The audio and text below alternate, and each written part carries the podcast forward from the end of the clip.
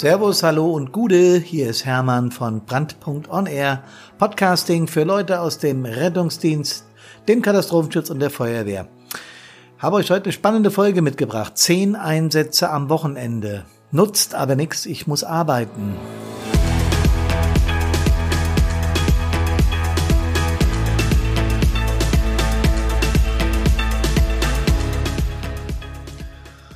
Also war was los am Wochenende und dann stelle ich mir die Frage, wie viel kann ich mir zumuten? Und ist nicht der Job wichtiger als meine Hilfsorganisation oder ist die Hilfsorganisation wichtiger als mein Job? Weil wir helfen ja Fragen über Fragen.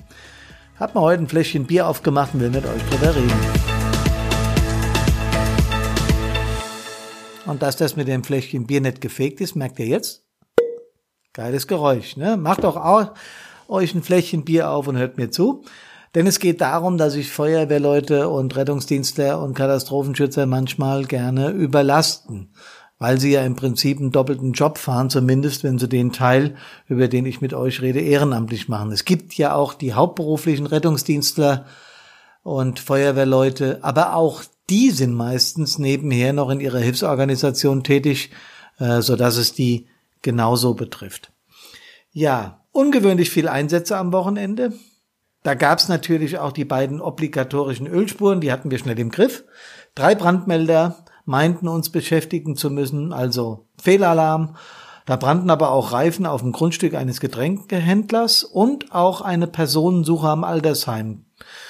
Die war zwar bei ihrem Sohn, aber wir mussten mm, sogar mit unserer Hundestaffel alles absuchen. War zwar auch relativ schnell erledigt, aber dann hatten wir noch einen Großbrand im Nachbarort, bei dem ich fünf Stunden im Einsatz war und einen schweren Verkehrsunfall.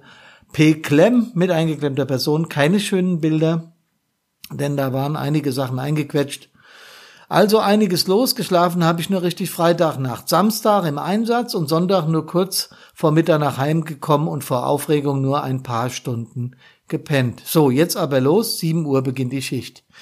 Tja, Leute, so oder ähnlich könnte es klingen, wenn Helfer äh, erzählen, wie ihr Wochenende war. Das ist natürlich nicht in allen High Orgs, in allen Hilfsorganisationen so, das weiß ich auch. Es gibt natürlich auch die ruhigen Zeiten und es gibt die kleineren Einheiten, die nicht so viele Einsätze haben. Aber wenn wir gerade bei dem Thema sind, habe in den Foren da einiges verfolgt dass sich gerade die aus kleineren Organisationen beschweren, wie arrogant die aus größeren sind. Für mich ist das immer so eine menschliche Nummer. Also jeder Helfer in diesem Land, wir haben ja ein, eine Million Feuerwehrleute, 1,3 Millionen Helfer äh, aus den aus den Rettungsdiensten und aus dem THW und DLRG und so. Jeder Einzelne ist da wichtig, denn äh, wenn wir das nicht mehr machen würden, wird unser Land exakt und überhaupt nicht mehr funktionieren. Der Staat wäre pleite, weil der könnte es nicht bezahlen. Das ist aber nur nebenbei. Also nochmal, wenn so viel los ist am Wochenende, ja, und wenn wir uns richtig verausgabt haben oder auch über die Woche nachts, wie ist es denn dann mit dem Job? Ähm, jeder von uns hat das schon mal erlebt, dass so das schlechte Gewissen hochkrabbelt, weil wir entweder Angst haben, dass im Job irgendwas schief läuft und äh, wir Ärger bekommen mit dem Chef oder mit den Kollegen oder dass da was schief läuft, was unser Aufgabengebiet, unsere Verantwortung, unser Sachgebiet betrifft. Jeder von uns kam schon mal in diesen Konflikt, glaube ich. Wir haben gerade hier in meiner Heimatstadt einen, einen, schwereren Einsatz gehabt. Äh, da ist ein Kranwagen auf unserer alten B8, muss ich kurz erklären, die B8 ist eine Landesstraße, die vom Taunus bis runter nach Frankfurt kerzengerade durch unsere Stadt, durch mehrere Stadtteile geht und die ist relativ steil, also geht sehr stark bergab oder bergauf, wie rum man es immer, äh, von welcher Seite man immer fährt.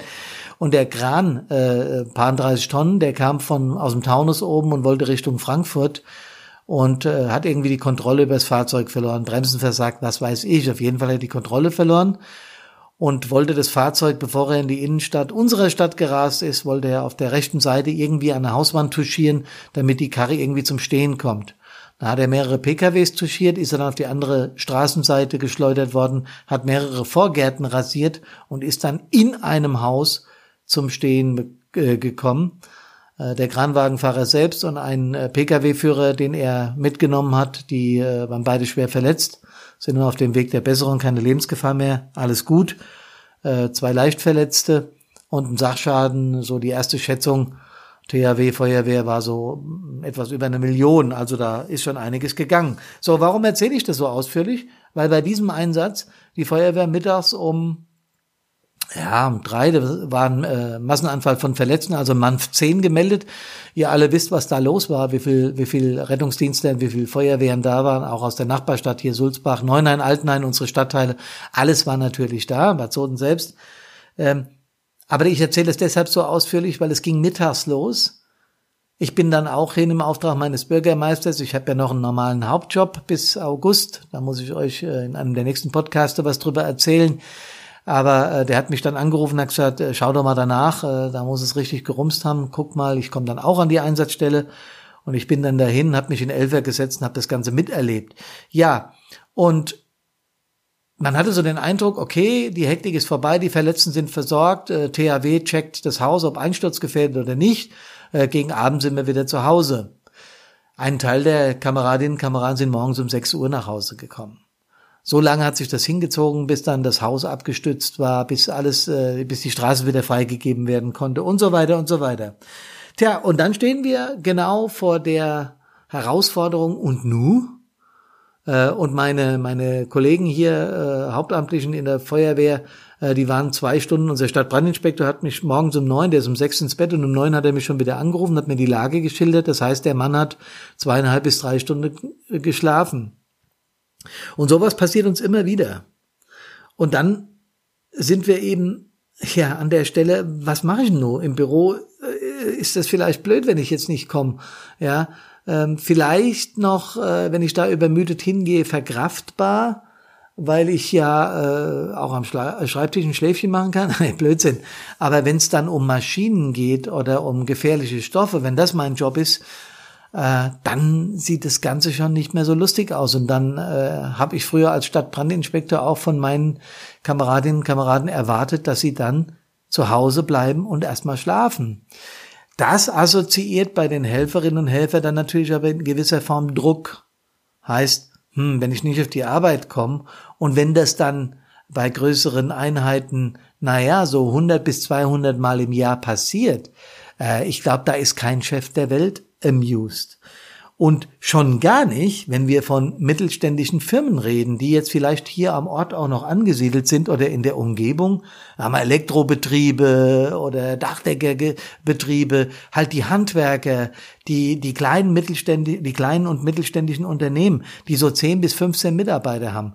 Wenn dann da zwei von der Feuerwehr und zwei vom Rettungsdienst sind aus der gleichen Stadt und die sind hundertmal im Jahr weg, äh, zu einsetzen und das rechnen wir nur mal zwei, drei Stunden, dann wären das 300 Stunden pro Mann mal vier. Ja, das könnt ihr euch selbst ausrechnen. Das ist natürlich für so ein für so einen Chef eines mittelständischen Unternehmens dann auch eine Hausnummer, die er nicht mehr verkraften kann. Klar, ich weiß, dann kann man äh, Kostenerstattung äh, bei der Kommune geltend machen und dann wird das ersetzt. Ich habe das früher als hauptamtliche SPI, habe ich diese Dinge immer geschrieben. Da haben dann die Firmen äh, Rechnungen eingereicht und wir haben die beglichen aus unserem Etat. Da gab es einen extra Titel für. Ist bei euch wahrscheinlich genauso. Trotzdem fehlen die Leute auf der Arbeit. Und äh, wie will denn ein Chef so kurzfristig äh, drei, vier Mann ersetzen, um einen Auftrag, sagen wir mal, auf irgendeinem Dach abzuwickeln, ja, oder irgendeine Elektroleitung zu verlegen, die, die heute geplant war und die den Leuten auch zugesagt wurde. Tja, Leute, das ist ein Konflikt, der scheint sich so nicht auflösen zu lassen. Was tun? Wie so oft bei Brandpunkt ist das aus meiner Sicht und nach meiner Erfahrung ich war 24 Jahre Stadtbrandinspektor, ich habe das schon mehrmals erwähnt. Ich sage das nicht, weil ich arrogant bin, äh, äh, sondern damit ihr merkt, ich habe mich mit diesen Themen wirklich äh, viele, viele Jahre auseinandersetzen müssen. Und nochmal, wie so oft bei uns bei Brandpunkt, ist das große Geheimnis Kommunikation. Wenn ich gemerkt habe, dass jemand in seinem Betrieb Probleme bekommt, äh, übrigens, wenn ich da an der Stelle nochmal kurz einschwenke, äh, das trifft auch genauso den öffentlichen Dienst, ja.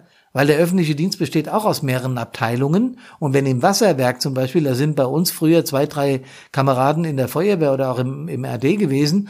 Und wenn die dann fehlen, dann, dann, äh, die haben einen Wasserrohrbruch oder sowas, dann geht's da auch nicht voran, ja. Also, das, äh, ich weiß, viele Kameraden haben früher gesagt, ja, da müssen halt äh, die aus dem öffentlichen Dienst daran. Ja, aber die haben ja auch einen Job, ja, und die haben auch Aufgaben. Also ganz so einfach ist nicht.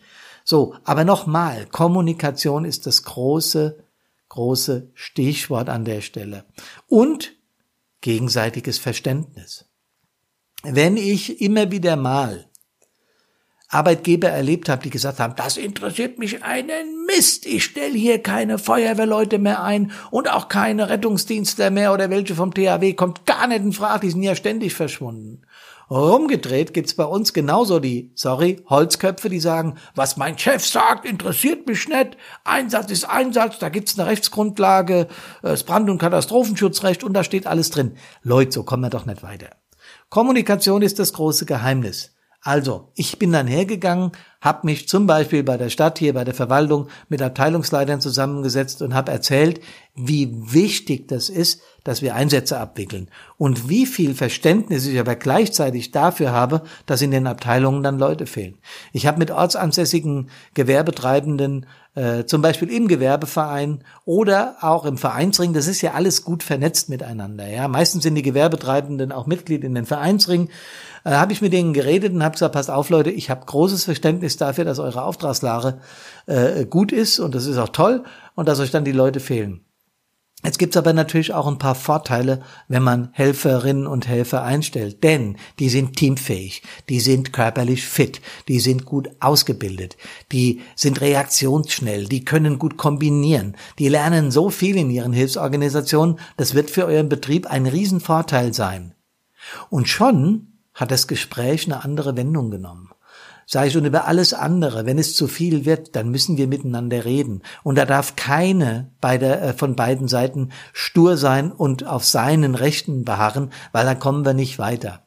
Nochmal, Kommunikation war das große Geheimnis. Und ich kann mich wirklich an keinen einzigen Fall erinnern, dass ich mit einem Arbeitgeber oder aber auch mit einem Helfer dermaßen Probleme bekommen hätte, dass es nicht funktioniert hätte.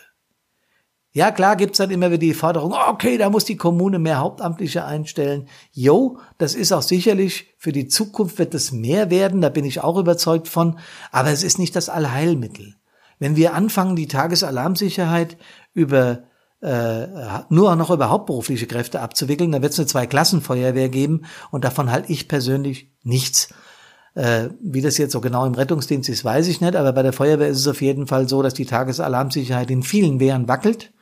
Und da werden dann Hauptamtliche gefordert. Wir sind dann auch hergegangen, haben ein Programm aufgelegt, haben in, in unserem Bauhof zum Beispiel äh, Feuerwehrleute eingestellt. Das war so ein Gentleman Agreement. Und die Kolonne ist dann eben mal verweist, wenn ein Einsatz ist. Das ist klar. Gerade im Winter ist das blöd, wenn Winterdienst angesagt ist. Aber wir haben es immer hinbekommen. Nochmal, Leute. Entscheidend und wichtig ist, miteinander zu reden. Bitte nicht auf den rechtlichen Vorschriften weder von der einen Seite noch mit Druck von der anderen Seite agieren, weil damit erreicht man gar nichts. Damit hebt man vielleicht ein Sofa rum, aber, also ich meine mit Druck, aber man erreicht nichts in diesem, in diesem Konflikt. Und dieser Konflikt ist berechtigt. Denn auf der einen Seite müssen wir die Sicherheit und Ordnung in unserem Land sicherstellen mit Rettungsdienst, Katastrophenschutz und Feuerwehr und die Arbeitgeber haben auf der anderen Seite eine unternehmerische Pflicht, der sie nachkommen müssen und wir müssen miteinander reden. Wir werden in Zukunft noch mehr Mittel haben, um in diese Richtung zu schulen. Ich werde dazu gegebener Zeit ausführlich darüber berichten. Karina und ich sind momentan an ganz vielen Dingen dran, über die wir gemeinsam reden werden. Erkundigt euch auf unserer Homepage, schaut nach, guckt, äh, hört euch, guckt, ja, super. Hört euch unsere Podcasts an und schreibt uns, wenn es Fragen gibt. Wir antworten wirklich auf jede einzelne. Freue mich, dass ihr mitgehört habt. Hab jetzt während des ganzen Podcasts nicht einmal an mein Bier getrunken, aber das werde ich jetzt nachholen. Bleibt uns gewogen. Freue mich, dass ihr dabei wart. Und ich wünsche euch ein richtig cooles Wochenende. Macht's gut. Servus und Gute.